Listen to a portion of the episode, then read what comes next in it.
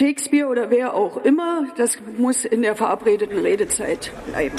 Ich möchte nicht antworten, ich muss antworten. Man könnte fast meinen, das wäre Absicht. Ich lasse Sie eine Zwischenfrage zu. Mit Rechtsradikalen rede ich nicht. Hallo und schönen guten Tag. Hier ist der Bundestalk, der Podcast aus dem Taz Parlamentsbüro. Wir reden eigentlich einmal in der Woche über ein Thema, was uns besonders wichtig erscheint. Und diese Woche war die Auswahl ehrlich gesagt besonders schwer. Wir hatten eigentlich überlegt, uns mit den Landtagswahlen in Bayern und Hessen zu beschäftigen und dann kam der Angriff der Hamas auf Israel. Wir haben jetzt hin und her überlegt und in Konsequenz gibt es hier eine Weltneuheit. Wir werden nämlich in dieser Woche ausnahmsweise zwei Podcasts aufnehmen. Ihr könnt also zweimal den Bundestalk hören. Diese Folge geht jetzt um die Landtagswahlen. Heute ist Dienstag, deshalb äh, ist auch ein Grund, wir nehmen besonders früh auf, also es ist Dienstag und wie ja ihr alle wisst wahrscheinlich, äh, hat die Ampel am Wochenende bei den Landtagswahlen in Hessen und Bayern eine ziemlich deutliche Niederlage eingefahren. Alle drei Parteien haben, wenn auch unterschiedlich, verloren. Die FDP ist in München aus dem Landtag geflogen und in Wiesbaden nach nur einer echt langen Zitterpartie mit 5,0 drin. Die SPD wollte in Hessen eigentlich mit der Bundesinnenministerin Nancy Faeser die CDU aus der Staatskanzlei vertreiben und steht jetzt mit dem schlechtesten Ergebnis der SPD in Hessen ever da. Und auch die Grünen haben nicht nur ihr Wahlziel verfehlt, äh, mit Tarek Al-Wazir erstmals einen grünen Ministerpräsidenten zu stellen, sondern sie sind in beiden Ländern von Platz zwei auf Platz vier gerutscht und liegen damit unter anderem hinter der AfD. Und wenn es ganz schlecht läuft, fliegen sie in Hessen auch noch aus der Regierung, wo sie ja seit zehn Jahren mit der CDU zusammenarbeiten. Die Union, muss man sagen, hat die Wahl klar gewonnen. Und was besonders erschreckend ist, die AfD ist in Hessen zweitstärkste und in Bayern drittstärkste Kraft, wird wahrscheinlich in beiden Ländern die stärkste Oppositionspartei sein. Und das in zwei westlichen Flächenländern, denen es finanziell gar nicht schlecht geht. Was ist passiert? Was bedeutet das alles und wohin führt das? Darüber wollen wir heute sprechen. Ich bin Sabine am Orde, ich bin innenpolitische Korrespondentin der Taz und mit mir sitzen hier Anna Liemann, ich leite das Taz Parlamentsbüro und kümmere mich insbesondere um die SPD und das Kanzleramt. Ich bin Gerhard Joswig, auch aus dem Parlamentsbüro und kümmere mich um die AfD. Äh, Lukas Wallraff aus der Taz 1 Redaktion und meistens für die Titelseiten äh, zuständig, wenn ich bei der Arbeit bin. Genau. Lukas haben wir diese grandiosen oder viele dieser grandiosen äh, Seiten 1 zu verdanken. Vielleicht fangen wir mal ganz allgemein an. Was ist da am Wochenende passiert in Bayern und Hessen und was heißt das? Ja, das war eine klare Abfuhr für die Ampel. Du hast es ja auch gesagt. Also der gesamte Wahlkampf in beiden Ländern wurde eigentlich bundespolitisch überwölbt. Und Lukas, du hast es ja auf der Titelseite auch so grandios auf den Punkt gebracht. Olaf Scholz im Prinzip mit zwei blauen Augen. Das war tatsächlich auch eine derbe Klatsche für Olaf Scholz. Und äh, was man auf jeden Fall festhalten kann, ist ein ähm, eklatanter Rechtsruck. Und zwar in beiden Bundesländern. Ähm, in Bayern gibt's ähm, drei Viertel Spektrum im Land, neuen Landtag ähm, von rechten Parteien, von der CDU, den Freien Wählern und der AfD. Und in Hessen, wo es äh, 2008 noch eine äh, rot-rot-grüne Mehrheit gegeben hätte von den Mehrheitsverhältnissen und sogar 2018 es noch fast eine gegeben hätte, gibt es ähm, jetzt nur noch ein Drittel rot-grün. Linke sind rausgeflogen. Dafür ist die AfD so stark wie noch nie in einem ähm, westdeutschen Flächenland, nämlich mit über 18 Prozent.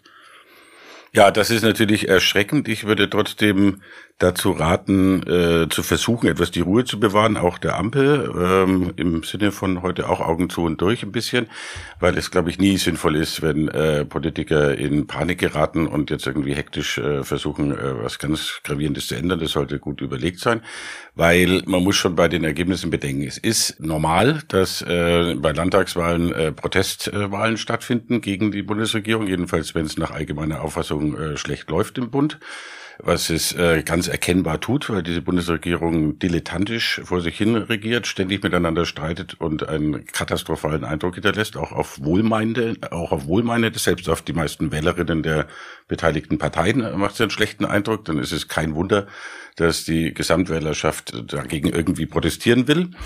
Das Bedauerliche ist, dass es ein Protest von links äh, leider fast nicht mehr möglich ist, weil die Linkspartei äh, sich in Auflösung äh, befindet oder jedenfalls nicht mehr erkennbar irgendwo auftritt. Auch in Hessen, wo sie ja äh, lange eigentlich relativ stark war, wo die Bundesvorsitzende herkommt, äh, kann die nichts mehr ziehen. Also jedenfalls diesen Protest von links gibt's entweder nicht mehr oder die Linkspartei kann ihn jedenfalls nicht mehr für sich nutzen.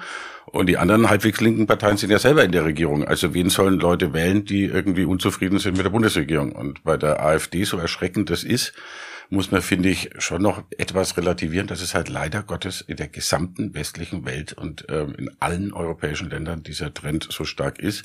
Und ich glaube, und es ist sogar noch relativ wenig, äh, 15 Prozent im Vergleich zu den meisten anderen europäischen Ländern. Also okay, lass uns über die AfD später ein bisschen reden, ähm, sonst reden wir wieder die ganze Zeit über Rechtsradikale äh, oder whatever. Ich würde gerne erstmal nochmal bei der Ampel bleiben und was das eigentlich für die bedeutet. Es wird ja jetzt an total vielen Stellen geschrieben, gesagt, die Migrationsdebatte ist schuld. Die Debatte habe den Wahlkampf komplett äh, überlagert und die Ampel biete in dieser Frage keine Lösung. Ich habe gestern zufällig eine Diskussion gehört mit, mit der Politikwissenschaftlerin äh, Julia Reuschenbach hier von der FU.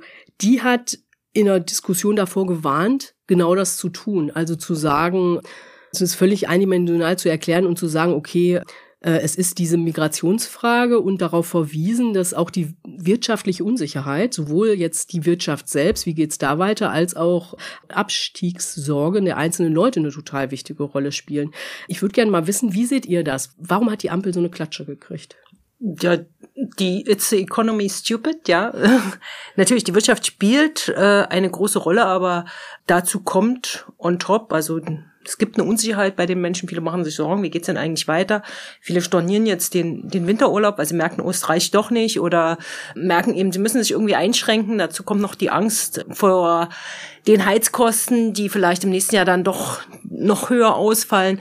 Aber dazu kommt eben das äh, Migrationsthema on top, was aktuell die politische Debatte bestimmt und äh, auch so einen Rechtsdrall hat. Also die Menschen glauben, also diese Erzählung vom gefühlten Kontrollverlust, den es ja auch bei den vorangegangenen Themen schon gab, Stichwort Heizungsgesetz. Sie versuchen uns hier dazu zu zwingen, unsere Heizung allesamt rauszureißen und wissen auch nicht, wie sie es finanzieren. Kommt eben jetzt noch das Thema Migration. Also keiner weiß, wie er mit den, wie mit den ganzen Menschen umgehen, die jetzt äh, alle nach Deutschland äh, strömen.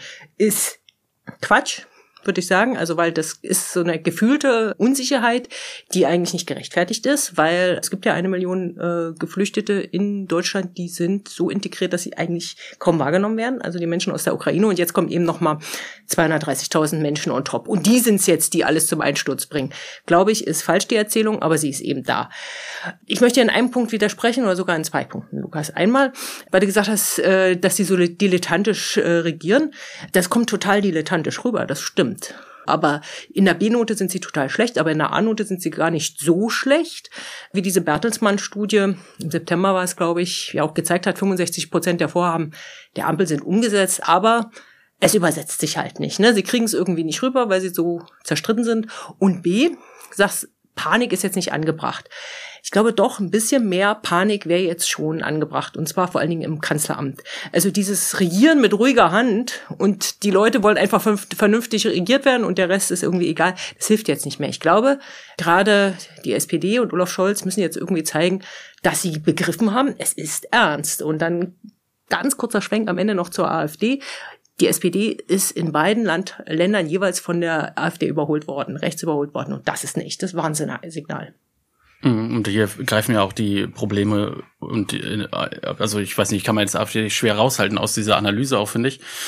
Polykrise ist auf jeden Fall, glaube ich, das entscheidende Stichwort, was vielen einfällt im Moment, ähm, weil es einfach multiple Problemlagen gibt, die ähm, spürbar sind im, beim Einkaufen zum Beispiel. Merkt man, dass äh, alles teurer geworden ist.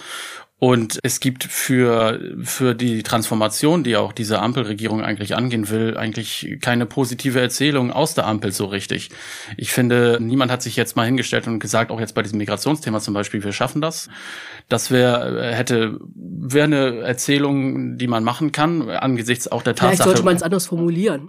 Ja, natürlich. Man, es ist ja nur so die mhm. Idee, ne? Also, mhm Und damit könnte man, glaube ich, auch viel, viel Diskursraum äh, zurückgewinnen, der jetzt von der AfD genutzt wird, um mit ähm, Ressentiments schüren, um ähm, um mit auch äh, diesen ganzen Angsterzählungen durchzudringen. Ähm, ich glaube, dass, ähm, dass das so ein bisschen fehlt bei der Ampel. Ja, also Und ich glaube, wie vorhin schon gesagt, ich glaube, selbst die äh, beste Bundesregierung und wenn sie alles vorbildlich und traumhaft äh, äh, und unzerstritten und einig machen würde, hätten wir 15 bis 20 Prozent äh, AfD mittelfristig. Äh, es aller Wahrscheinlichkeit nach, äh, wenn man sich in alle europäischen Länder umschaut. In Italien regiert Meloni schon, in äh, Frankreich hat die, der Pen noch viel mehr. Aber selbst in Spanien wird Vox stark. Nein, ich meine nur, ja, ich also glaube, es ist nur. Äh, wir können eh nicht zu, nein, wie heißt das nein, ja quasi? Nein, nein, natürlich nicht. Aber ich glaube nur, äh, man man, es ist ein utopisches Ziel, dass man mit guter Bundesregierung und mit guter Politik die AfD noch wirklich klein kriegt. Also naja, wir, wir müssen es bis zu einem gewissen Grund, naja, und deswegen äh, ist es vielleicht auch nicht immer richtig, sich so extrem an der AfD abzuarbeiten, weil ich glaube, man muss sich damit abfinden, dass ungefähr 15 Prozent diese Partei wählen, egal was die Bundesregierung macht. Naja, aber das ist ja gerade im Westen nicht der Fall gewesen bisher. Das ist ja genau das, an dieser Stelle stehen wir gerade, dass sich das geändert hat. Die AfD wird auf einmal gewählt von jungen Menschen unter 30-Jährigen, da sind sie stark. Und, äh, und auch sie wird auch gewählt, das ist auch neu von einem Großteil der Arbeiterschaft oder von einem großen Teil, nicht dem Großteil, aber einem größeren Teil. Und das ist nicht nur, weil das überall so passiert oder weil wir jetzt halt in, in rechten Zeiten leben, sondern das ist auch, weil die anderen Parteien versäumt haben, gewisse äh, kommunikative Räume auch zum Beispiel zu besetzen, wie TikTok zum Beispiel. Die AfD hat TikTok-Kanäle ohne Ende. Ich glaube, dass sie eine der wenigen Parteien, die das äh, so äh, kontinuierlich bespielen und das funktioniert ja auch gut mit kurzen populistischen Botschaften. Aber das sind einfach so Sachen, die, ähm, die ja nicht aus dem Nichts kommen. Ich glaube, es liegt nicht an den Kanälen. Äh, ich glaube, es würde nicht helfen, äh, wenn jetzt die Grünen, die FDP und äh, die SPD sich entschließen würden, wir richten jetzt noch einen TikTok-Kanal ein oder wir äh, fokussieren uns jetzt auf Snapchat oder Be Real oder irgendwie eines dieser, dieser Formate, die gerade so äh, in sind. Ich kenne die also nur, nur aus der Erzählung zum Teil.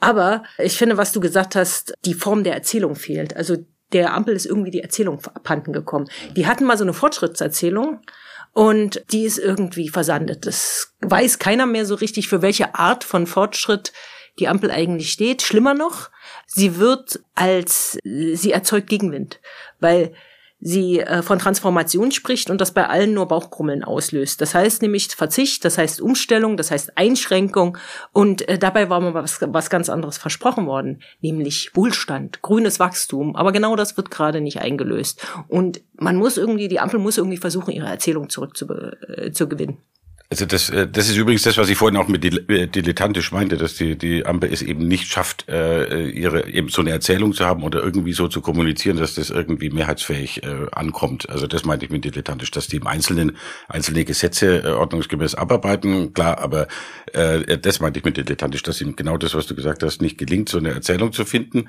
und diese Fortschrittserzählung vom Anfang. Und ich glaube, es gibt dafür einen ganz klaren Grund, weil das, was wir jedenfalls unter Fortschritt verstehen, also äh, Klimaschutz und auch gesellschaftliche äh, Verbesserungen oder auch weiterhin offene ähm, Geflüchtetenpolitik, kostet alles viel Geld, wenn man es sozial abgefedert machen will. Und das äh, macht die FDP nicht. Das war schon bei dem Heizungsgesetz das Problem, dass das nur der Klimateil präsentiert wurde, wochenlang, monatelang. Und ähm, niemand wusste, wie es dann, äh, wer es dann bezahlen soll. Und natürlich gilt es auch bei der Geflüchtetenpolitik. Wenn man die weiter offen halten muss, muss man mehr für die Kommunen, muss man die noch mehr Geld, muss man die wirklich mit Geld zuschütten, damit das wirklich geht. Und äh, damit es dann noch einigermaßen akzeptiert wird. Einspruch. Es liegt nicht nur am Geld.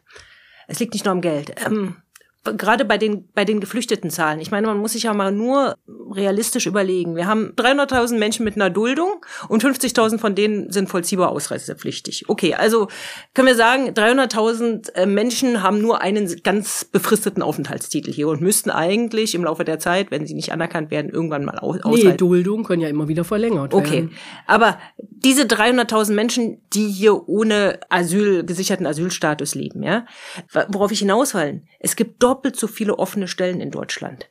Also wenn man allein die nackten Zahlen vergleicht, dann hat man doch viel mehr Bedarf an Menschen als die, wo aktuell gesagt wird, die sind das Problem. Also wäre es doch, wenn man sagt, man nimmt der, der Debatte die Spitze man tritt einer rechten Erzählung entgegen, die wollen doch alle nur in unsere Sozialsysteme einreisen. Da kann man sagen, was man sofort machen kann, ist die Arbeitsverbote lockern. Kein Mensch sieht ein, wieso, wieso Geflüchtete äh, sechs Monate in einer Sammelunterkunft sitzen sollen und nicht arbeiten dürfen. Die werden ja gebraucht. Und das könnte, glaube ich, viel dazu beitragen, dass diese Debatte gedreht wird. Ich weiß nicht, ob das ausreichen würde, ehrlich gesagt, aber das ist ja ein Punkt, der jetzt auch ziemlich stark diskutiert wird. Also das, äh, ich glaube, das ist einer der, der Sachen, die jetzt kommen werden, dass, dass das Arbeitsverbot fällt. Du wolltest aber auch noch was sagen, Garrett. Ja, und äh, also ich finde auch, dass es ähm, halt relativ wohlfeil ist zu sagen, man sollte jetzt nicht in Panik verfallen. Alleine äh, Menschen, die nicht ins Weltbild von der AfD passen, die merken halt auch, dass sich was verändert. Das hat halt alles Auswirkungen auf, auf auch öffentliche Räume, auf Alltagsrassismus, auf, auf die Frage, was darf man eigentlich noch oder was darf man jetzt wieder, wenn der Diskurs nach rechts kippt. Und, und was zu dem, was du gerade gesagt hast, äh, Fachkräfteproblem oder so, ne? es gibt ja auch teilweise schon im Osten, wenn man sich da mit, ähm, mit kommunalen Vertretern unterhält, dann sagen die äh, nicht nur, dass Fachkräfte fehlen, sondern dass auch einfache Arbeitskräfte fehlen. Also das ist, fehlt einfach an allem. Und ähm, man muss einfach bei, bei komplexen Problemen das möglichst gut erklären, auch wenn es vielleicht wehtut. Und das ist, glaube ich, dann die Aufgabe von Politik, das sozusagen ähm, hinzubekommen. Und zwar in der Kommune oder im Osten, in irgendeinem Landkreis, ähm, muss man dann wahrscheinlich als äh, kommunaler Vertreter ähm, den Mut haben zu sagen, ja, wer soll sie denn mal pflegen, wenn sie alt sind? Wir sind eine total überalterte Gesellschaft. Wir, wer soll sie, soll, der, soll sie denn im Rollstuhl schieben, wenn sie 80 sind? Äh, wenn es, wenn es keinen Nachwuchs gibt, wenn alle wegziehen aus dem Landkreis, äh, wird es nicht funktionieren. Und wenn, wenn es stattdessen AfD bei 35 Prozent gibt und viele Rechtsradikale und äh, Alltagsgewalt, wird auch keiner dorthin wollen. Also muss man ja auch mal sehen. Ich würde auch noch mal widersprechen, ehrlich ja. gesagt, was diese Finanzfrage angeht. Ich habe ein Interview gemacht mit Katja Dörner, der grünen Oberbürgermeisterin aus Bonn. Das ist noch nicht erschienen, aber ähm, sie hat schon relativ klar gesagt, wie wichtig diese Geldfrage ist, weil die seit einer geraumen Zeit die Kommunen so eine Pauschale kriegen für jeden, den sie unterbringen. Und diese Pauschale ist seit ewigen Zeit nicht angestiegen. Das heißt, die Kosten rennen denen davon und das hat zur Konsequenz, dass die in den kommunalen Haushalten an anderer Stelle sparen müssen. Und das ist eine ganz gefährliche Lage, würde ich sagen, weil dann nämlich irgendwann dieser Punkt kommt, warum spart ihr bei denen und nicht bei uns? Das ist so eine steif Steilvorlage, das dass ich glaube, ja. dass ich glaube, dass diese Geldfrage eine wichtige Rolle die ist, spielt. Äh, die ist wichtig, aber da geht es ja um die Verteilung von Geld. Also wer bezahlt, ja? Ist es der Bund oder sind es Länder und Kommunen? Das ist gerade der Streitpunkt im, im Bund. Und ich gebe dir total recht, die Kommunen müssen finanziell besser ausgestattet werden. Aber es liegt eben, also das war mein Punkt, es liegt nicht alles am Geld. Also die Arbeitsverbote, äh, ja, klar, zu, also klar, die Barrieren ja, abzuschaffen, klar. das kostet eigentlich kein Geld, das spart sogar am Ende Ja, aber Geld. dann schließt sich natürlich schon auch die Frage an, das ist ja richtig, ich wäre auch dafür, wenn man die Arbeitsverbote lockert, aber auch das kann natürlich nicht die ganze Lösung sein, weil seit äh, 2015 äh, sind, äh, ich glaube, eins, zwei Millionen Leute gekommen und nach irgendwelchen optimistischen Studien sind seitdem äh, 50 oder 60 Prozent von denen in Arbeit, die dürfen alle eigentlich arbeiten. Also es scheint auch nicht so ganz einfach zu sein, alle einfach in Arbeit zu bringen. Also das muss man dann ehrlicherweise schon auch dazu sagen. Also weil wenn es die offenen Stellen gibt, Warum können das dann nicht teilweise äh, die anderen 50 Prozent von den zwei Millionen schon angekommenen übernehmen? Ja, es gibt natürlich so Tiere, einfach, ja. gibt ja, wenn es nicht so einfach ist, ja, dann kann man aber auch nicht sagen, dass die jetzt einfach nur nee, arbeiten müssen, dann wäre alles es gelöst. Viele, es gibt viele strukturelle Probleme natürlich. Bei den äh, Leuten aus der Ukraine ist ja die Quote gar nicht so besonders gut und da wird oft auch gesagt, okay, das sind Frauen mit Kindern sind da gekommen, die finden irgendwie für ihre Kinder keine Kita, weil es zu wenig Kita-Plätze gibt und so. Das ist so ein ganzer Rattenschwanz von Infrastruktur, der daran hängt. Ziemlich komplizierte Frage. Aber lasst uns mal jetzt nicht die ganze Zeit über Migration reden, sondern ich würde jetzt mal gern zu der Frau kommen, die das hier angeblich richten soll für die Bundesrepublik, nämlich Nancy Faeser, ähm, fulminant gescheitert in Hessen, aber will gerne Bundesinnenministerin bleiben und zumindest, was man bislang aus, aus der SPD hört, ist es ja auch so, als würde Scholz sie halten wollen. Lukas, du hast ja einen Kommentar geschrieben, irgendwie, dass das eigentlich nicht geht. Warum geht es eigentlich nicht? Sein Sprecher hat das übrigens auch schon bestätigt. Er hat gesagt, Scholz will sie halten, ja. auf jeden Fall. Naja, ich habe auch geschrieben, dass jetzt die äh, Reihen bei der SPD sich erstmal schließen werden, weil die äh, CDU oder es Rücktrittsforderungen aus der CDU gibt und schon aus Prinzip man da nicht ähm, äh, darauf reagiert. Und weil und, sie äh, ähm, ja auch noch in Hessen versuchen soll, die äh, SPD in die Landesregierung genau, zu Genau, es ist auch die innerparteiliche Machtfrage noch gar nicht geklärt. Es gibt schon Absatzbewegungen in der hessischen SPD, dass sie da nicht mehr Vorsitzende äh, werden äh, bleiben soll. Ist jedenfalls auch noch nicht geklärt. Das muss alles natürlich noch geklärt werden. Äh, habe ja auch nicht geschrieben, dass die heute oder morgen wahrscheinlich äh, zurücktritt. Das glaube ich auch nicht. Äh, und schon gar nicht, weil Scholz eben auch normalerweise dazu neigt, an seinen aber, Leuten äh, so lange wie möglich festzuhalten. Aber du findest, sie muss gehen. Warum? Ich, ich fände es besser, weil ich glaube, gerade wenn man äh, noch die Hoffnung hat, dass eine Innenministerin der Ampelregierung einigermaßen äh, dagegenhalten kann gegen diesen Rechtsruck und die einigermaßen irgendwie schafft, trotz eben dieses extremen Drucks, die du hast gerade die äh, Prozentverteilungen in den Landtagen erwähnt, mit äh, zwei Drittel Mehrheiten rechts. Wer da noch dagegenhalten will, braucht ein extrem starkes Standing. Und schwächer kann das Standing nicht sein, als wenn man gerade 15 Prozent bekommen hat in einem Land, wo die SPD früher regiert hat in Hessen und die meiner Meinung nach der Ampel auch stark geschadet hat, weil sie in den letzten Monaten den Eindruck erweckt hat, dass sie nur mit halber Kraft äh, überhaupt Innenministerin ist. Und egal, was man inhaltlich von dem äh, hält, was sie gemacht hat, allein das hat einen extremen Schaden angerichtet, weil die äh, Bevölkerung das Gefühl hatte, für diese äh, wichtige wichtige Frage, ist die Person gar nicht fulltime da? Das Irre ist ja, finde ich, dass an der Person von Nancy Faeser, das ist ja eine rechte Sozialdemokratin, die genau auf diesem Posten sitzt, weil sie für die SPD diese Flanke schließen sollte. Das ist jetzt ziemlich nach hinten losgegangen. Ja, aber ich möchte dir auch wieder zum Teil widersprechen, Lukas. Du hast natürlich recht. Es war der Kardinalfehler schlechthin, zu glauben, man könne beides machen, Spitzenkandidatin sein und gleichzeitig Innenministerin, auch wenn man gehofft hat, dass das Thema Migration nicht das alles bestimmte Thema werden wird. Sie jetzt zu feuern, das hielt ich allerdings für eine Kurzschlussreaktion und eine Panikreaktion, weil erstens äh, gibt man da mit dieser rechten Erzählung äh, äh, recht, äh, es lag alles nur an der Migration und die machen das alles falsch, Kontrollverlust. Und zweitens hat ja nicht allein die SPD verloren, sondern die gesamte Ampel hat verloren. Und drittens, ja, sie war eine schlechte äh, Spitzenkandidatin, aber war sie deshalb auch eine schlechte Innenministerin. Ich würde zu sagen, zuletzt war ihre Migrationspolitik fahrig. Beispiel Grenzkontrollen. Nein, vielleicht doch, also jetzt doch. Ja, oder irgendwie so eine populistischen Forderung wie Angehörige krimineller, von, von kriminellen Clanmitgliedern auch gleich mit abzuschieben. Aber was sie gemacht hat, und dafür hat sie auch viel Kritik bekommen, war dieses gemeinsame europäische Asylsystem, das ist auch in der Tat ganz heftig kritisiert worden und das kann man auch kritisieren, äh, zu verhandeln, entscheidend mitzuverhandeln. Und es gibt tatsächlich jetzt erstmals die Aussicht, dass es einen europäischen Verteil Verteilmechanismus gibt. Das ist auch ganz entscheidend ein Verdienst von Nancy Faeser.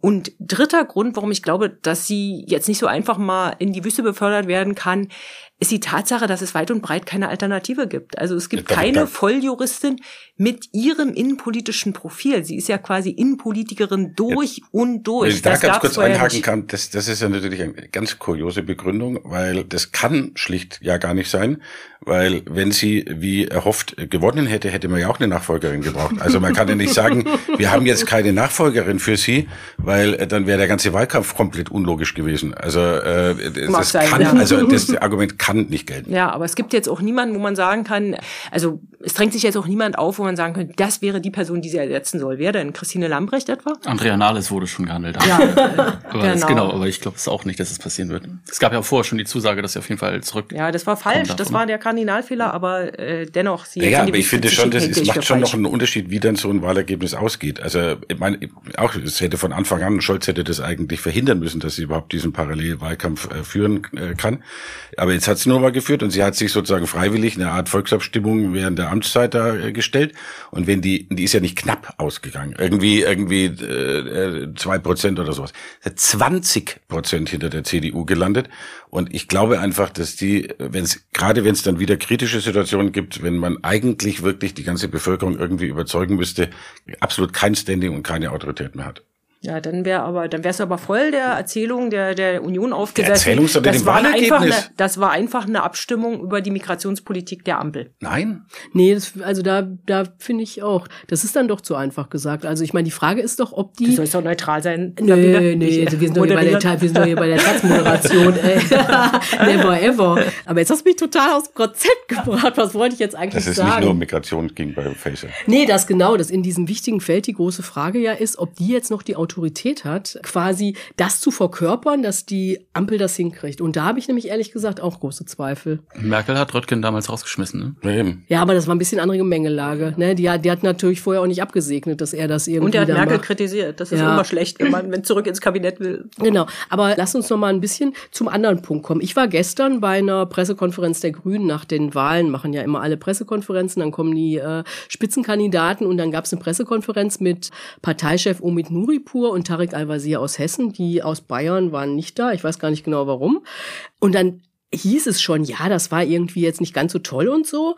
Aber diese Selbstkritik hat sich eigentlich darauf beschränkt zu sagen, wir müssen unsere Erfolge besser verkaufen. Wir haben doch eigentlich viel Gutes gemacht und nun, wir machen das nur durch unsere schlechte Performance mies. Und da habe ich mich schon so ein bisschen gefragt, haben die eigentlich den Gong jetzt wirklich gehört? Und Wahrscheinlich nicht. aber- Kurzum, die, die Grünen fragen sich, was sie jetzt eigentlich falsch gemacht äh, haben. Innere Antwort, eigentlich nichts. Ja, aber wie ist das denn bei der SPD zum Beispiel? Auch große Ratlosigkeit. Also auch große Ratlosigkeit. Man betont jetzt, man will die eigenen Kernthemen wieder stärker in den Mittelpunkt stellen. Also soziale Gerechtigkeit, Wohnen, Arbeit.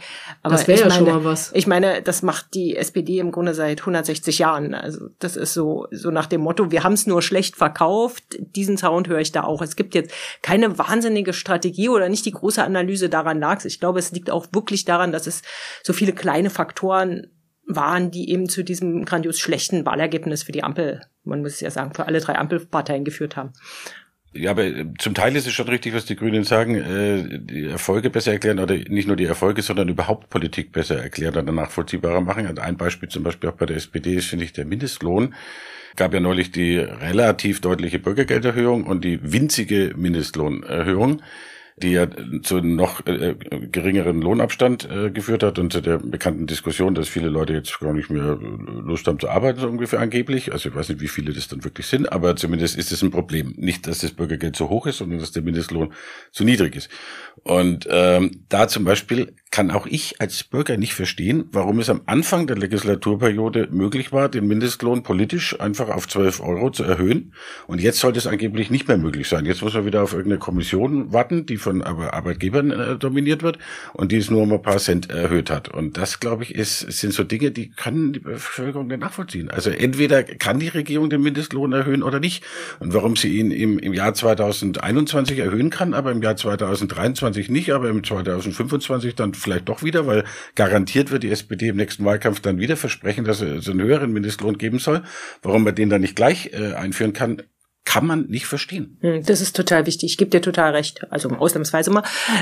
Das kann man zwar technisch erklären, aber man kann es emotional nicht vermitteln. Und das, ich glaube, das ist das Problem, dass die, äh, dass die Politik weder die Köpfe noch die Bäuche der Menschen zurzeit erreicht. Also die Ampelpolitik. Ja, und auch, dass wir einfach diesen Sparzwang haben in der, in der Zeit, wo es äh, real berechtigte Abstiegsängste gibt und wo es auch wirtschaftlich nicht so gut aussieht. Ich glaube, heute sind gerade die neuen Wirtschaftszahlen rausgekommen. Rezession hält an.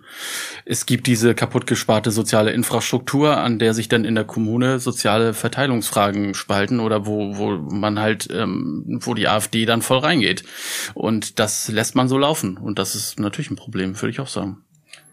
Ja, aber jetzt, also ich würde mal einmal die Ampel noch kurz in Schutz nehmen wollen, weil Sehr- sehr gut, das brauchen wir ja auch. Ja, äh, jetzt insgesamt, weil äh, vergisst man ja bei, auch wenn ich jetzt so den Mindestlohn und solche Fragen beklage, ein bisschen die Rahmenbedingungen sind natürlich unglaublich schwer seit Ukraine-Krieg und der daraus folgenden auch wirtschaftlichen Probleme. Und das ist natürlich, wäre keine Regierung, kann man sich denn vorstellen, dass Friedrich Merz das irgendwie äh, gut gemanagt hätte? Nein. Also äh, diese Grundproblematik, dass man äh, die ganze Energiepolitik umstellen muss, dass man äh, Inflation hat äh, und so weiter, das hätte jede Regierung. Ne?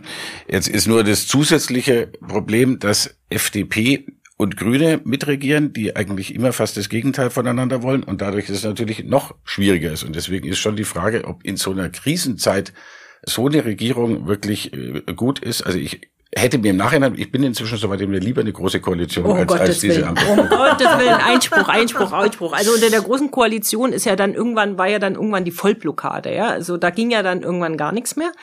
Weder vor noch zurück. Jeder hat auf seinen Positionen beharrt und die CDU hat, also die Union hat vieles blockiert, also zum Beispiel Ausbau, Erneuerbare und so weiter. man muss ja sagen, wenn man sich so die letzten zwei Jahre der Ampel vergegenwärtigt, dann hat sie in der Krise gerade besonders gut und geschmeidig funktioniert. Also die ganze Gaskrise ist ja eigentlich ganz smooth gemanagt worden oder ähm, hattest du Ausfälle beim beim Heizen nein, nein. und eben Ausfälle und äh, auch als es wieder äh, auch ja. als es wieder ins wobei man sagen muss äh, da sind 20 Milliarden Euro in die Energiepreisbremse reingeflossen. Hat irgendjemand davon was bemerkt oder denkt irgendjemand Gott sei Dank dass es die Ampel gab? 20 Milliarden haben die aufgewendet nur damit ich mir keine Sorgen machen muss. Ja weil natürlich Aber, trotzdem die Kosten so wahnsinnig hoch genau es nur, ist total untergegangen. es ist, warte ich war noch nicht zu Ende. Aber Jetzt habe ich auch den Faden verloren. Lebhaft heute. Nein. Okay, Punkt. Ich finde, ich finde, die haben das, äh, die haben in der Krise gut funktioniert. Bloß in der Postkrise funktionieren sie komischerweise nicht mehr. Wir sind doch immer noch in der Krise. Da, da haben wir jetzt, glaube ich, gar keinen Dissens. Ich habe es ja gerade in Schutz genommen und gesagt, ja, diese Krise ist besonders schwierig und äh, zumindest was die Energieversorgung angeht, hat es ja auch äh, gut gemacht, klar. Ich glaube nur, ich, oder würde widersprechen, dass die äh, große Koalition nur noch gelähmt war. Also gerade beim Klimaschutz, man müsste das wahrscheinlich mal nachrechnen. Ich glaube, als diese Friday for Future Bewegung groß wurde, als das äh, großes Thema war, in der letzten Phase der großen Koalition, also die, die große Koalition hat beschlossen, dass die CO2-Preise deutlich steigen sollen. Genau. Auf Druck der, äh, von Friday for Future. Ja. Und zum Beispiel dieses Heizungsgesetz ist vollkommen in, in den Sand gesetzt worden. Und es gibt schon Indizien dafür, dass die Grünen in der Opposition mehr erreichen können als in der Regierung, weil sie Druck machen von links sozusagen und auch von äh, ökologisch, die, auf die die Regierung äh, reagieren muss. Während die wenigen Sachen, die die Grünen jetzt ernsthaft versucht haben, so viel Gegendruck erzeugt haben als Regierung. Und leider gibt es überhaupt keinen linken Druck aus der Opposition. Das stimmt natürlich als Tatsachenbeschreibung, was nicht stimmt. Also wo hier an diesem Tisch schon äh, unsere Klimaleute vehement andere Geschichten erzählt haben, ist dass das Habeck-Ministerium in den im ersten Jahr, glaube ich, schon mehr auf den Weg gebracht hat als äh, Altmaier in vielen Jahren. Also das da würde ich jetzt mal die Fragezeichen haben, Die haben ganz klar, ja Sommerpaket, Osterpaket genau. und so weiter. Also Ausbau beschleunigt. Bürokratie abgebaut, etc. pp. Also genau. Was ich ganz interessant fand, Anna, was du vorhin gesagt hast, die erreichen weder Kopf noch Herz. Ich glaube ja, oder Bauch hast du gesagt, nicht Herz. Dass, Herz geht auch. Dass wirklich irgendwie dieses, dass die Leute nicht das Gefühl haben, sie sind in guter Hand. Und das war natürlich was, was Merkel maximal irgendwie vermittelt hat, zumindest denen, einem großen Teil der Bevölkerung, denen, denen sie dann, die sie dann so gehasst haben, dann natürlich nicht mehr. Wie, wie kann man denn so, also es fehlt ja irgendwie offensichtlich so an einem Sicherheitsgefühl. Was kann die Regierung da denn eigentlich machen? Ja, also ähm, so eine Art positive Erzählung für das, was jetzt kommen soll, nämlich ein, ähm, eine sozial ökologische Transformation wäre schon ganz gut. Also da ein Investitionsprogramm aufzulegen und zu sagen, wir nehmen alle mit, alle im Mittelstand, ihr müsst euch keine Sorgen machen, dass, äh, also ich meine, dafür gibt's ja professionelle Leute, die sich das ausdenken sollen, das soll nicht ich in der Taz mir ausdenken, aber genau, sowas bräuchte es, glaube ich, oder? Und dann äh, wahrscheinlich auch, also wenn man mich fragt, mir würden da noch mehr Dinge einfallen, eine Erbschaftssteuer. Äh, ja, das wäre dann die Frage, Stark, das sind, wir wieder bei, sind wir wieder bei der FDP, deswegen, ja, genau, da sind wir bei der FDP, bin ja. ich ja inzwischen so, weil sozusagen die große Koalition wäre besser gewesen, weil selbst Metz denkt über äh, Steuererhöhungen für ähm, Spitzenverdiener nach und so weiter, weil der das auch sieht, dass man all diese Sachen eigentlich nicht mehr finanzieren kann ohne neue Steuereinnahmen. Aber lass uns mal bei der Ampel bleiben, weil, weil die haben wir jetzt ja und was das wäre. Nein, aber diese gute Erzählung äh, uh oder, oder auch die ruhige Hand von Scholz oder was, was du sagst, das, was Merkel noch ausgestrahlt hat, da, da, da, fällt Scholz natürlich extrem schwer, wenn er zwei Partner hat, die immer in verschiedene Richtungen äh, äh, zerren und sich öffentlich darüber auch noch dauernd streiten. Also damit aber ist so selbst richtig der gute, unschuldig ist er an dem Zustand. Nein, aber, aber, aber ja gut, man kann Scholz vieles vorwerfen, aber dass er zu wenig Ruhe und ähm, äh, Gelassenheit ausstrahlt, ja sicher nicht. Und äh, viel, nur es wird jeden Tag konterkariert durch Regierungsmitglieder, die miteinander streiten. Und deswegen, äh, und das hatte Merkel nicht. Merkel hatte nie eine, also die Schwarz-Gelb war auch nicht gerade schön, aber die haben nicht in, in völlig verschiedene andere? Richtungen gezogen. Die waren trotzdem, die waren ja nicht in völlig verschiedene Richtungen. Also, also, dass die Union jetzt mit Vorschlägen äh, kommt, wo sie in der Opposition ist, die sie in der Regierung noch vehement abgelehnt hat, das wundert mich erstmal gar nicht. Aber was Gerd gesagt hat, was du gesagt hast, es bräuchte so ein Investitionsprogramm für sozial-ökologische, für, für so ein sozial-ökologisches Wachstumspaket, Konjunkturpaket, so eine Art äh, deutsche Antwort auf den Inflation Reduction Act. Oder wenn man es größer denkt, eine europäische Antwort auf diesen Inflation Reduction Act, wo man sagt, der Staat sorgt dafür, dass investiert wird und zwar auch in äh, private und in öffentliche Güter, also in die Transformation der Wirtschaft und in öffentliche Güter, in Infrastruktur. Dazu zählt Bildung, Gesundheit und so weiter. Es ist ja schön, dass man 100 Milliarden Sondervermögen äh, für Verteidigung hat. Das gehört auch zur Sicherheit, aber trotzdem sagen viele Menschen nicht, na gut, weil die 100 Milliarden äh, Euro jetzt in die Verteidigung gehen, muss meine Schule jetzt eben, ist es okay, dass die äh, äh, Klos in dem Zustand sind, wie sie sind und dass der Unterricht dreimal in der Woche ausfällt. Es müsste natürlich auch für die anderen Bereiche des Lebens öffentliche Investitionen geben. Äh, Investitionen, die sozusagen äh, Transformation anstoßen. Und Saskia Esken hat da mal so ein 100 Milliarden Paket für die Bildung äh, angestoßen. Das ist sang- und klanglos untergegangen, so nach dem Motto, braucht man nicht. Aber ich würde sagen, genau sowas braucht. So ein, so ein Signal zu sagen, wir wollen hier wieder einen Aufbruch hinkriegen. Und ja, dazu ist auch Geld notwendig. Und vielleicht ist die Schuldenbremse kein Selbstzweck. Ich würde gerne noch auf einen anderen Punkt kommen, den, der mir aufgefallen ist, als ich mir die Wählerwanderungen angeguckt habe. Und zwar in Hessen fand ich wirklich interessant, dass die AfD mehr Stimmen wenn man zusammenzählt, von linken Parteien gewonnen hat als von der CDU. Natürlich sind Wählerwanderungen immer so ein bisschen mit Vorsicht zu genießen und so weiter. Man weiß nicht, haben sich die Leute wirklich richtig erinnert, was sie beim letzten Mal gewählt haben, was haben sie davor gewählt, wird nicht berücksichtigt und so. Aber trotzdem interessant finde ich, da hat die AfD 32.000 Stimmen von der SPD bekommen, 15.000 von den Linken und sogar noch 10.000 von den Grünen, wo man ja immer sagt, dass die sich eigentlich diametral gegenüberstehen. Da steht 40.000 von der CDU gegenüber. Die größte Batzen sind natürlich wieder Nichtwähler, ist ja fast immer so. Wie erklärt ihr euch das? Ich habe genau diese Frage äh, Wolfgang Schröder gestellt, dem Politikwissenschaftler Ach. gestern. Und er sagte mir, daran kann man sehen, dass es bundesdeutsche Zwischenwahlen waren, ähm, dass ähm, da schon ganz bewusst auch durch eine äh, durch bundespolitische Themen oder über bundespolitische Themen abgestimmt wurde und eine Unzufriedenheit zum Ausdruck gebracht wurde. Er hat auch den äh, den Begriff Protestwahl benutzt, den ich nicht so gerne mag, weil ich immer fra mich frage, was das eigentlich genau heißt. Aber das sind Begriffsstreitigkeiten, die muss man vielleicht hier nicht führen. Aber natürlich ist es ein Zeichen an die Ampel gewesen. Und was ich besonders interessant war, ist, ähm, wenn man sich diese Wählerwanderung auch in Bayern anguckt, dann sieht man eigentlich, äh, kann man auch für die Union was draus mitnehmen, nämlich dass ähm, die Union in Bayern ähm, ganz viel an die AfD verloren hat und die Freien Wähler auch. Und wenn man sich dann die beiden Wahlkämpfe anguckt, wie die, wie, wie die unterschiedlich geführt wurden, kann man eigentlich äh, sehen, dass die alte Weisheit, äh, wer am rechten Rand fischt, äh, der hilft dem Original, mal wie sie wieder sich bewahrheitet hat in diesem Fall. Und zwar relativ deutlich. Das verstehe ich nicht ganz, weil der CSU hat, glaube ich, 0,1 Prozent verloren. Also so wahnsinnig viel kann ja, die CSU haben, ja, ja, doch, Wählerwanderung von, bei der Wählerwanderung. Ja, die haben, summa summarum haben Ja, die haben aber von anderen Parteien dann wieder gewonnen. Aber ähm, es stimmt, dass irgendwie in die CSU hat an die AfD deutlich mehr verloren als die CDU in Hessen Stimmen an, also äh, absolute Stimmen an die AfD verloren hat. Das gibt die Wählerwanderung ganz klar. Ja, da muss man vielleicht noch mal ergänzen. Ist ein bisschen erklären. Voodoo, aber auch vielleicht. Ja, aber, aber genau. muss man noch mal ergänzend erklären. Ich finde es schon ziemlich interessant ich als auch. Äh, auch sehr Unionsinteressierte, dass Boris Rhein sich ja auch in diesem Wahlkampf so ein bisschen nur erfunden hat und sich auch mehr als äh, mittiger Christdemokrat dargestellt hat und echt auf populistische Töne verzichtet hat, scharf gegen die Ampel, aber jetzt nicht das, was, was Söder da in Bayern zum Teil abgezogen hat, mit dem die Grünen haben kein Bayern gehen und so. Anna. Ich wollte noch, noch mal auf deine Frage eingehen, warum hat die AfD so viel von den, von den linken Parteien, also linksliberalen Parteien gewonnen? Weil natürlich die linke Opposition total ausfällt. Also das ist ja, ja. offensichtlich. Gregor Gysi hat mal gesagt, die PDS im Osten hat dafür gesorgt, dass die NPD weitestgehend aus den Landtagen rausgehalten worden ist, weil die als Protestpartei dieses Protestwählerpotenzial, Protestwählerinnenpotenzial mit aufgesaugt hat. Und man merkt halt, dass es da keine, kein Kanal mehr gibt. Also die Unzufriedenheit der Menschen kanalisiert sich nur noch nach rechts und nicht ja. mehr nach links. Und deshalb ist das auch so bedauerlich und so schade, dass die Linke so ein Totalausfall ist. Man wünscht ihr und dem demokratischen Parteiensystem, dass sie es irgendwie schafft, sich wieder aufzurappeln.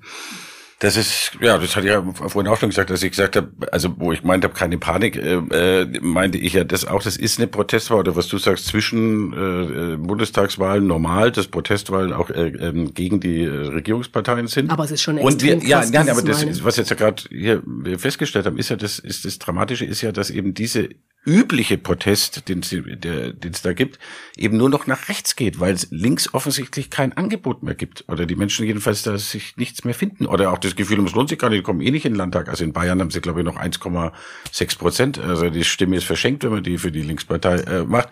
Und ähm, das alles hilft der AfD. Und das wiederum, wie gesagt, unabhängig davon fast, was die AfD selber macht, unabhängig davon, was die Regierung macht, diese Proteststimmen gehen einfach fast automatisch zur AfD. Ich würde jetzt gerne doch noch einmal fragen, ähm, welche Rolle da auch die Migrationspolitik oder der Diskurs über Migration äh, äh, gespielt hat. Alexander Gauland hat 2015, da war ja die, also kurz bevor es zu diesen großen äh, Wanderungsbewegungen aus Ungarn und so kam, war die AfD ja ziemlich weit unten. Da gab es diesen ganzen Führungsstreit, bla bla bla. Gauland hat damals gesagt, der war damals ja noch eine große Nummer in der AfD, die Flüchtlinge sind ein Geschenk für uns, so sinngemäß. Ich weiß jetzt das genaue Zitat nicht mehr. Ist es jetzt auch so? Ja, die AfD freut sich natürlich intern darüber, dass das jetzt hochgejazzt wird, das Thema, ne? Also bei allen Komplexitäten, die es so gibt und dass sie davon profitieren, steht erstmal außer Frage, weil sie ja ähm, latent, also das sagen ja äh, politikwissenschaftliche Studien schon länger, dass es einfach äh, verbreitet oder relativ verbreitet latente Einstellungsmuster gibt, die äh, rassistisch, autoritär, wie auch immer geprägt sind. Und äh, das schafft die AfD parteipolitisch abzubilden, was bisher andere Parteien äh, mehr oder weniger aufgefangen haben oder ähm, halt noch äh, irgendwie ähm, an sich gebunden haben. Du willst ja, ja, erzähl. Ja. Ich stimme dir zu, aber ich glaube auch, dass es nicht eins zu eins aufgeht, zu sagen, Migration ist ein Thema, alles äh, die die rechten Parteien gewinnen oder die AfD gewinnt automatisch. 2017 bei der Bundestagswahl ist die Linkspartei ja auch noch auf über neun Prozent gekommen. Und ich war damals äh, noch für die Linke zuständig und war in Karlsruhe. Die haben ein Hoch erlebt. Also die hatten so viele Eintritte und so viele Stimmen wie nie zuvor. Also die sind auch in den westdeutschen Ländern auf relativ gute Ergebnisse bekommen, gekommen, weil sie so als humane, solidarische Alternative zu dieser rechten Erzählung wahrgenommen wurden und weil die auch ein Angebot hatten. und damals gab es auch da war Wagenknecht Spitzenkandidatin, aber es gab noch nicht diesen, diese wahnsinnige, also sie war sozusagen noch relativ eingehegt in dieses, in diese Erzählung. Wir sind Teil der Unteilbar-Bewegung. Also auch damals hatte sie sich schon absentiert, aber es gab auch immer noch, und das haben mir die Linken damals in Karlsruhe erzählt, und die waren jetzt keine Wagenknecht-Fans. Die haben sich relativ deutlich von ihr distanziert und haben gesagt, sie haben so viele Leute wie noch nie, dass sie sogar der grünen Jugend damals den Rang abgelaufen haben. Das war 2017 ein Momentum, wo sie gesagt haben, jetzt kommt's drauf an. Und das haben Wagenknecht äh, auch mit, selbst mit verschuldet, indem sie gleich am Wahlabend gesagt haben, wir haben die falschen Akzente gesetzt, wir sind in der Migrationspolitik viel zu weit links aufgetreten und dann war das Ganze, also dann ist das Ganze eigentlich richtig den Bach äh, runtergegangen. Aber diese linke Erzählung, auch die linke gesellschaftliche Bewegung, unteilbar und so weiter, was es ja damals alles gab, das fehlt heute total. Ja, heute debattieren wir nur Migration von rechts und das äh, nützt natürlich der AfD am Ende. Aber Lukas äh, scheint irgendwie nicht ganz zufrieden zu sein. Ja, der hat die ganze Zeit so Grimassen. Ich habe ich hab es irgendwie anders in Erinnerung, also auch das, die Rolle von Wagenknecht auch in der äh, sogenannten Flüchtlingskrise. Also ich erinnere mich noch, dass sie, als es Anschläge in Paris oder in Berlin auch gab, äh, das für Merkels Tote und so weiter erklärt hat und äh, das äh, für, also damals schon extrem populistisch gegen die äh, Flüchtlinge geredet hat. Also deswegen wundere ich mich ein bisschen, dass die die Linke damals als so humanitär naja, rüberkam. Genau, aber Wagenknecht hatte damals auch nicht noch nicht die alles überragende Rolle für die Linke, die sie jetzt hat. Also, ja. also die Linke ist ja quasi nur noch Sarah Wagenknecht. Was sagt Sarah Wagenknecht? Dass, dass sie steht pass pro Tote für einen Teil der Linken beziehungsweise für die Zerschrittenheit der Linken. Das ist im Laufe der Zeit immer größer geworden. Ja. Aber damals wurde die Linke auch viel pluralistischer noch wahrgenommen. Boah, die glaub, Linke machen wir demnächst nochmal einen eigenen Podcast. Ich glaube, man muss auch zwei Dinge auseinanderhalten und zwar einmal außerparlamentarische Opposition und sowas wie Unteilbar, was ja einfach ein gesellschaftliches Bündnis war, was sich als Gegenbewegung zu so einem rechten Diskurs in Sachen Flucht und Migration gebildet hat, als großen Schulterschluss in Reaktion damals auch auf rassistische Hetzjagden in Chemnitz und auch AfD hoch 2018, das war nämlich genau vor fünf Jahren, ähm, auch eine bundesdeutsche Zwischenwahl in Hessen und Bayern. Eigentlich ein ähnlicher Punkt, an dem wir jetzt sind und man fragt sich aber schon heute, wo bleibt eigentlich Unteilbar 2.0?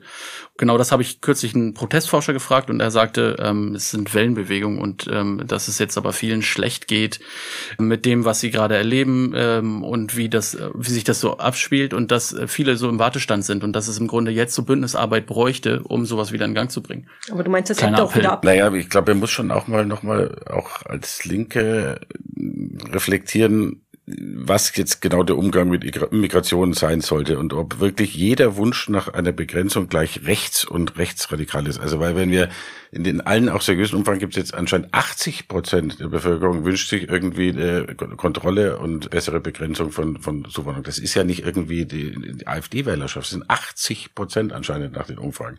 Also da ist es natürlich schon auch ein bisschen viel verlangt von der Ampelregierung, darauf überhaupt nicht einzugehen und natürlich irgendwie zu versuchen, dass der Van Nancy Faeser zum Beispiel bei diesen EU-Asyl, ja, wieder Kompromissen, äh, wir nennen es immer Kompromisse in Anführungszeichen, es sind natürlich Verschärfungen, aber ohne all das wird es natürlich schwierig. Natürlich, also, aber das hat sie ja gemacht und wir haben sie ja. auch dafür kritisiert. Das ist ja das, das Irre.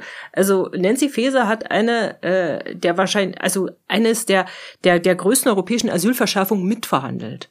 Verfahren an den Außengrenzen, Lager. Es gab massive Kritik von links daran und trotzdem heißt es, ihr tut viel zu wenig. Das ist doch irre. Ja, aber das, ich glaube, dass das auch daran liegt, dass Maßnahmen wie diese als so ein Allheilmittel verkauft werden. Ich glaube, dass das ein ganz großes Problem in der ganzen Migrationsdebatte ist. Also, dass man irgendwie äh, die Leute den Eindruck kriegen, okay, wenn das kommt, dann kommen weniger Leute. Aber dass das erstens noch durch das EU-Parlament äh, muss, zweitens überhaupt nicht so richtig klar ist, ob das funktionieren wird, es ewig dauern wird, wenn es denn dann äh, Konsequenzen zeitigt, dass die kommen und so. Das ist auch ein Problem. Also das ist, das war jetzt auch in dieser ganzen Debatte, dass da die die echt schwachsinnigsten Vorschläge, Obergrenze, Sachleistung, so verkauft werden, als wenn man die macht, wird alles gut. Mehr ja, wenn, man, wenn man ehrlich wäre, hätte ja niemand einen Plan. Ja, also genau, die, die genau. Linken haben keinen äh, wirklichen Plan, aber selbst Meloni hat ja, wie man sieht, keinen richtigen Plan, äh, das wirklich zu begrenzen. Niemand hat da ernsthaft einen Plan. Was ich nur, nur noch ganz wichtig ist, auch äh, bei den äh, Analyse der AfD-Erfolge. Ich glaube, wir tun der AfD einen Gefallen, wenn wir suggerieren, dass alle Überlegungen zu äh, Migrationsbegrenzung und so weiter nur ein Nachplappern der AfD seien und dass es alles nur wegen der AfD geschieht. Ja, aber das ist teilweise immer wieder bei uns im, im linken Diskurs so. Migrationsbegrenzung ist an sich schon ein rechter Begriff. Wir brauchen ja Migration. Ja, wir brauchen ja Migration. 500.000 ja, ja, Menschen, aber, aber das die pro Jahr in den Arbeitsmarkt einwandern Das müssen. hat doch nicht die AfD erfunden. Die CDU hat immer schon äh, für Begrenzung und Kontrolle der Zuwanderung äh, plädiert. Das einzige Ausnahme war ein halbes Jahr unter Merkel. Ansonsten hat die, war die CDU schon immer dafür. Es ist ja jetzt auch wieder von dem Asylkompromiss 92, 93 die Rede. Da gab es überhaupt noch keine AfD. Und die äh, CDU die und CSU hat immer schon von sich aus ohne irgendwie rechten Rand für Kontrolle und Begrenzung der Zuwanderung geworben. Und wenn man jetzt so tut, es hätte alles nur die AfD erfunden und würde alles nur wegen der AfD gemacht, dann hilft man der AfD, weil die AfD äh, äh, dann den Eindruck erwecken kann, ohne sie würde da nichts passieren. Ja, stimmt, aber ich glaube, dass was das der, der schwierige gedankliche Spagat ist zu trennen zwischen der Einwanderung, wo Menschen vor Flucht also fliehen vor Verfolgung, vor politischer Verfolgung und Krieg und der sogenannten wirtschaftlichen Einwanderung, also wo Menschen sich auf den Weg machen zu sagen, ich habe hier keine Zukunft mehr, auch wegen des Klimawandels etc., pp, lebensfeindliche Umgebung und ich möchte in einem anderen Land mein Glück suchen. Also das hat es seit, das hat es eigentlich seit Anbeginn der Menschheit gegeben. Menschen sind gewandert, haben dort ihr Glück gesucht, haben sich dort eine Existenz aufgebaut, wo es möglich ist. Und das soll ja jetzt auch wieder passieren.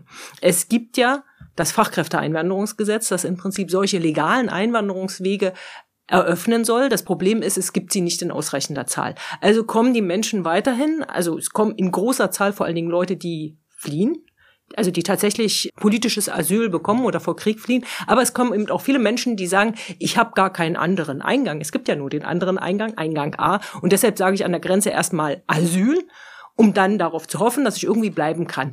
Und für diese Menschen für die es jetzt noch keine oder nicht genügend legale Zuwanderungsmöglichkeiten gibt, zu sagen, gut, ihr seid da, ihr habt es irgendwie geschafft, sucht euch einen Job, wenn ihr euch nichts zu Schulden lassen kommt, dann könnt ihr hier bleiben, ihr zahlt Steuern, alles okay, ihr werdet gebraucht. Ich glaube, da könnte man diese Debatte relativ leicht äh, und pragmatisch drehen. Also da habe ich, dass es leicht gehen würde, habe ich große Zweifel. Aber ich würde gerne äh, nochmal zu den Parteien zurückkommen, weil wir werden sowieso, also es geht wahrscheinlich kein Weg daran vorbei, dass wir in den kommenden Wochen irgendwann nochmal eine Folge machen, allein zur Migrationspolitik, weil dieses Thema wird uns so gnadenlos erwischen in den nächsten Wochen, Monaten, dass es sowieso kein Weg daran vorbeigeht. Aber Gareth, wolltest du noch was zur AfD sagen? Ja, also ähm, AfD-Position übernehmen als Thema. Und äh, also ich finde, natürlich kann man sich als CDU für eine geordnete Migrationspolitik einsetzen und soll dafür auch gerne gute Vorschläge machen. Aber dann soll man eben nicht die Bullshit-Punkte von der AfD übernehmen. Sachleistung für Flüchtlinge, was keine Kommunen will, das macht übrigens auch SPD. Bra Wojtke hat das jetzt vorgeschlagen, der Ministerpräsident von Brandenburg ist auch im nächsten Jahr eine Landtagswahl. Ähm, man sollte nicht Rechte ähm, sich in eine Talkshow setzen und rechte Lügenmärchen erzählen, wie Deutsche kriegen keinen Zahnarzttermin mehr, weil die Flüchtlinge die wegnehmen. Man sollte das eben vernünftig tun, wenn man das machen will. Aber das genau das macht die Union ja nicht. Und wenn die äh, wenn die Union aber dann so agiert in dem Punkt wie die wie die AfD, dann muss man das auch klar benennen. Ja, aber welche Begrenzungsvorschläge wären denn okay und nicht populistisch? Das muss die Union dann sich auszielen. Also das ist nicht meine Aufgabe, das äh, rauszufinden. Also ich bin da anderer Meinung. Aber klar, kannst du sagen, dass ich es mir da bequem mache, aber mach schon, du doch mal einen Vorschlag. Glaub, nein, ich glaube schon, dass ich da die Linke insgesamt sehr ich bequem glaube, mache. bei, Also, bei weil, äh, 770.000 äh, offenen Stellen von Begrenzung zu reden, ist äh, wirklich so ein bisschen, also Wovon reden wir? wir? Wir brauchen Menschen in Deutschland, auch um unsere Sozialsysteme Ja, aufrechtzuerhalten das ist und doch, zu sagen, wir auch müssen Sinn. Einwanderung Nein, aber du hast vorhin auch schon gesagt, es gäbe überhaupt kein Problem. Also das kann doch eigentlich nicht sein, wenn aus den Kommunen, du hast jetzt auch die eine Bürgermeisterin erwähnt, oder auch von grünen Landräten und von SPD-Bürgermeistern, auch von den Städten, die sich vor zwei, drei Jahren noch als, äh, da gab es ja so ein äh, Bündnis von Städten, die äh, angeboten haben, äh, sehr gerne gepflegt. auf. Auf, Mhm. auch aus diesen Städten kamen jetzt Meldungen, sie sind äh, am Ende, sie überfordert, sie wissen nicht mehr, was sie tun sollen, sie haben keine Kita-Plätze mehr, sie haben keine Unterkünfte. Das sind ja keine Nazis, keine AfD, das Sag sind doch keine nicht. Rechtsradikalen. Probleme Nein, nicht- aber das, dann, dann kann man daraus nicht folgern, es gibt kein Problem. Und es ist alles nur, doch, Nee, du hast vorhin gesagt, es sei kein ernsthaftes Problem. Die, Aber Kein äh, ernsthaftes. Aber ich glaube Man kann es tatsächlich, lösen. aber ich glaube tatsächlich, dass genau das, was Lukas jetzt benennt, ein Problem in der Debatte ist. Also, dass die Probleme zum Teil nicht wirklich benannt und dann nach Lösungen gesucht wird, sondern dass das immer auf so, dass das so und so, so, die, auch, glaube ich, weil der Diskurs so von, äh, so stark von rechts kommt, es so einen Abwehrkampf gibt, aber es muss auch von der Linken da Lösungen geben. Also Für mich ist das auch so ein Henne-Ei-Problem. Also wir haben keine, äh, wir haben keine Lehrer, wir haben keine Busfahrer, wir haben keine Wohnungen, äh, weil wir auch keine Bauarbeiterinnen haben und wir bräuchten eigentlich Lehrerinnen, Busfahrer und Bauarbeiterinnen, aber wo sollen die denn wohnen? In welche Schulen sollen die gehen und so weiter und so fort. Also es fehlt die Infrastruktur und es fehlen die Menschen, die diese Infrastruktur dann wiederum aufbauen sollen. Ich möchte aber noch mal ganz kurz was zur FDP sagen, weil das Thema Bildung ja vorher, vorhin auch erwähnt wurde, ich glaube sogar von mir. Ich finde, die FDP hat ja das Bildungsministerium und das ist so ein Totalausfall. Ich finde, das ist auch Teil dieses Ampelproblems, dass die FDP kein inhaltliches Kernthema hat, mit dem sie positiv verknüpft wird. Und sie hätte es schaffen können, beim Thema Bildung eine positive Erzählung aufzubauen. Zum Beispiel, wenn man sagt, positive Erzählung, Thema Bildung wäre so eins gewesen. Sie hat es ja auch versprochen. Weltbeste Bildung, ne? Also den Mund sehr voll genommen. Und was hört man denn von Bettina Stark-Watzinger? Ich bezweifle, dass die meisten den Namen überhaupt kennen. Also da ist, kommt überhaupt nichts rüber. Und die bekommt aber viel Geld. Und das ist auch so ein Problem. Also das ist ein inhaltlicher Totalausfall. Gleichzeitig muss man, also nicht, dass ich sie jetzt wirklich in Schutz nehmen will, aber sagen, dass es Bildungsministerinnen auf Bundesebene nie besonders leicht haben, ja. Aber ich würde gerne noch einmal zum Schluss jetzt eigentlich auf die Union zu sprechen kommen. Haben wir ja zum Teil schon erwähnt vorhin mit den unterschiedlichen Wahlkampfstilen, die die beiden Herren da hingelegt hat. Mich würde noch mal interessieren, vielleicht kannst du was dazu sagen, Lukas, was eigentlich diese Wahlergebnisse für das Machtgefüge in der CDU bedeuten. Was glaubst du? in der CDU oder in der Union insgesamt? Ja, eigentlich in der Union insgesamt. Ja, das ist, glaube ich, nicht so eindeutig. Also ähm, natürlich kann man aus dem Erfolg von Boris Rhein folgern, dass dieser etwas liberalere und auch ja mit den Grünen regierende äh, Stil äh, erfolgreich ist. Und das ist sicher äh, gut für diesen Flügel mit Wüst, Günther und Rhein. Gleichzeitig sind natürlich äh, insgesamt Erfolge für die CDU, also es ist schwer, einen Vorsitzenden abzulösen, weil die äh, CDU so erfolgreich ist. Also natürlich äh, ist es natürlich auch für Merz erfreulich, dass die CDU da deutlich gewinnt. Also äh, jeder Parteivorsitzende, wenn er in den Ländern, wir sagen jetzt auch, Scholz hat ein Problem, weil die SPD klein ist. Also hat Merz im Umkehrschluss natürlich auch einen Erfolg, wenn die CDU 36 Prozent hat. Also das hilft irgendwie beiden. Die einen können sagen, ja, seht her, äh, mit meinem Stil läuft's und Merz kann sagen, ja, obwohl er so einen Scheiß gebaut hat, wie mit dem Zahnarzt und so weiter, äh, ist es trotzdem die CDU erfolgreich. Also das kann beide für sich interpretieren. Und was Söder angeht, ist auch noch nichts entschieden. Er hat das Ergebnis gehalten. Es ist zwar enttäuschend und natürlich viel schlechter als früher, aber ist natürlich auch, weiß auch jeder, dass man es nicht vergleichen kann mit früheren Zeiten, wo es keine Freien Wähler und keine AfD gab. Ist natürlich vollkommen albern, das mit äh, Strauß-Zeiten oder auch Stoiber-Zeiten noch zu vergleichen, die, äh, wo es eben keine AfD und keine Freien Wähler gab. Und leider hat ja auch diese Flugblattaffäre den Freien Wählern auch noch stark geholfen. Also das war für die CSU natürlich auch äh, schlecht.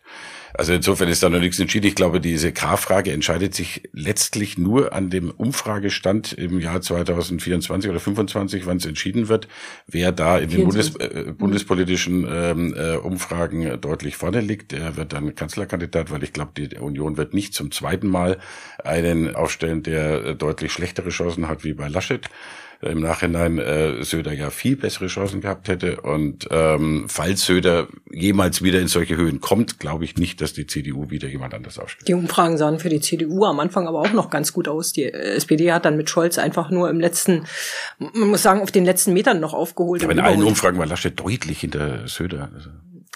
Aber ähm, eine Frage an dich, weil ja jetzt, glaubst du, dass das für Merz so einfach wird zu sagen, ich, ich werde Kanzlerkandidat? Weil zuletzt haben ja, also mit Kai Wegner in Berlin, mit Daniel Günther in äh, Schleswig-Holstein, mit Hendrik Wüst in Nordrhein-Westfalen und jetzt mit Moritz Rhein, in Hessen vier Männer gewonnen, die eigentlich nicht zum ähm, Team März gehören, zumindest was. Äh, also Kai, nee, Wegner, Kai Wegner ist Kai jetzt Wegner Kai ist aber klar, gehörte klar zum Team. Also Kai Wegner Ja, genau, Kai ist aber Wegner. ziemlich umge umgeschwenkt. ja, ja, ja, der, der ich grad erfindet sagen, sich aber jetzt neu. Rhein erfindet sich auch neu. Kai Wegner hat sich auch ursprünglich neu rechter. Flügel der CDU. Und, Ja, äh, aber der ist ja ganz schwupps in die, also jetzt vor allen Dingen, seitdem er regierender Bürgermeister ist, da ist er ja bekennender Daniel Günther-Fan. Also ich glaube, da ist einfach noch nichts entschieden. Ich kann mir das auch noch nicht vorstellen, dass man jetzt aufgestellt wird, auch allein schon alt und unsympathisch und auch unberechenbar, wie man jetzt ja bei diesem Zahnarztausfall da wieder gesehen hat und so weiter.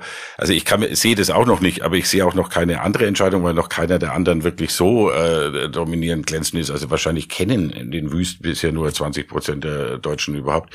Also wie der so eine Glanz und Ausstrahlung entwickeln soll bis zur Bundestagswahl, ist mir auch noch schleierhaft. Ja, also ich glaube, aber insgesamt, aber insgesamt, ich anbelangt, glaube, kann man ja Olaf für, Scholz gleich aber nicht toppen. nur fürs Personal der Union. Ich glaube, für alles ist die Zeit zurzeit, ja, jetzt wieder auch mit Israel-Krise und so weiter, Ukraine-Krise, viel zu früh, um irgendwas zu sagen, was im Jahr 2025, wenn die Wahl ist, was da und wer da irgendwo führt. Ich glaube, das kann einfach niemand zurzeit. Noch weniger als früher, also weil einfach komplett unberechenbar ist, was aus den Kriegen und Krisen noch alles folgt. Gibt es eigentlich irgendwas, das würde mich jetzt hier gerne noch eine positive Wende am äh, Ende herbeiführen, was euch dann doch bei all dieser Tristesse, über die wir jetzt gesprochen haben, Hoffnung gibt oder dass es irgendwie nach vorne gehen könnte im emanzipatorischen Sinne? Also das ist kein richtig großer Erfolg für, äh, für alle, aber dass die AfD schon wieder im Kernland ähm, von Bitterfeld-Wolfen, Sachsen-Anhalt eine Oberbürgermeisterwahl verloren hat, ist schon bemerkenswert, weil der Sieg war eigentlich für die AfD eingepreist. Das ist wirklich eine Hochburg, da machen die sogar kommunale Arbeit und da haben sie verloren. Das wird die Wurm, auch wenn sie es nicht richtig zugeben können. Also es ist ein zugegebenermaßen etwas, aber immerhin. Finde ich gut. Der, O- der Osten als Hoffnungsträger. naja, und bei allem Alarmismus, also und bei allen Bauchschmerzen, die diese Ergebnisse jetzt bereiten, äh, ja, aber eine Mehrheit hat doch immer noch äh, äh, liberal mittig gewählt, also demokratisch mittig gewählt. Also das darf man immer nicht vergessen. Also diejenigen, die das, die Mehrheit ist eben nicht rechts und nicht radikal. Also ich würde zustimmen. Zweitens sagen eben zum Beispiel Boris Rhein, dass eine schwarz-grüne Zusammenarbeit immerhin äh, auch eben erfolgreich sein kann. Ist jetzt nicht gerade der Traum der Linken, aber im, im, im äh, Verhältnis eben auch zur... So weit sind wir hier im, schon. Ja, aber im Verhältnis jetzt auch zur CSU-Mehrheit oder was du jetzt auch gefragt hast über die Unionsmehrheit, also es ist auf jeden Fall ein Zeichen dafür, dass die dieser Kurs, die Grünen als Feinde und so weiter zu betrachten, äh, der jedenfalls wahrscheinlich nicht sehr zukunftsträchtig ist, sondern es ist jedenfalls, und ich glaube, die meisten CDU-Wähler in Hessen haben auch gesagt, sie wollen lieber weiter mit den Ja. Grünen. Also sowas kann schon Hoffnung machen, dass es da zumindest eben eine solide demokratische weiter Mehrheit gibt. Das glaube ich eben auch. Und letztes noch, auch bei der Linkspartei kann es eine ich hoffe jedenfalls, dass wenn Wagenknecht dann endlich weg ist und äh, die Restlinkspartei sich vielleicht wieder aufrappeln kann, dass es dann vielleicht auch da wieder eine linke Alternative gibt. Okay, super. Das waren ja ganz hoffnungsvolle Worte zum Schluss. Das war der Bundestalk. Wir freuen uns wie immer über Feedback, Kritik, gerne Anregungen, nehmen auch Lob an per Mail an bundestalk.taz.de. Ihr könnt uns finanziell unterstützen, wenn ihr wollt, über Taz zahl ich. Schön ist natürlich, wenn ihr den Bundestalk liked, abonniert und teilt. Und wir danken Anne Fromm, die diesen Podcast redaktionell betreut und Nikolai Kühling, der alles technisch umsetzt. Und wir hören uns, wenn ihr wollt, nicht erst nächste Woche wieder, sondern schon am Wochenende. Dann gibt's nämlich die Folge zu Israel. Bis dahin. Tschüss. Schönes Wochenende. Vielen Dank. Noch nicht Moment. So, damit ist das jetzt hoffentlich auch erledigt.